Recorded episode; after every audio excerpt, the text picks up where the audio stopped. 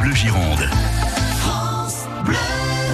7h56. C'est l'histoire du jour de Bruno Beurrier. C'est vrai, mais là, ça, ça devient un rendez-vous people où tous les grands de ce monde se retrouvent.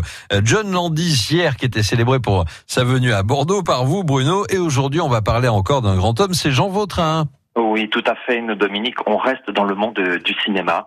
La famille de l'écrivain, romancier, scénariste et réalisateur Jean Vautrin vient de donner à la commune de Gradignan les archives privées de l'artiste, commune où il a vécu et où il est décédé à 82 ans en 2015.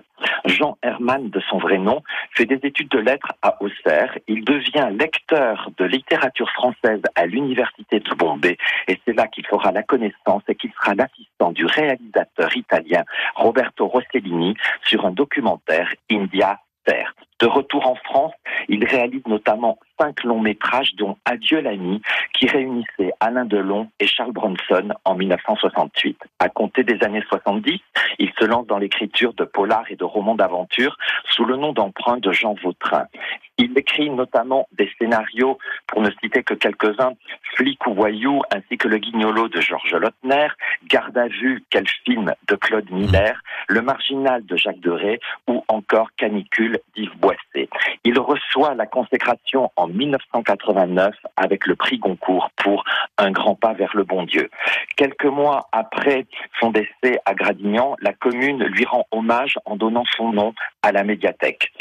Pour conclure, Dominique, je mhm. voudrais citer une citation euh, de l'écrivain euh, qui résume bien le temps qui passe. Vous m'écoutez bien? En vieillissant, on prend la tête qu'on mérite. Euh, ça n'a rien de personnel.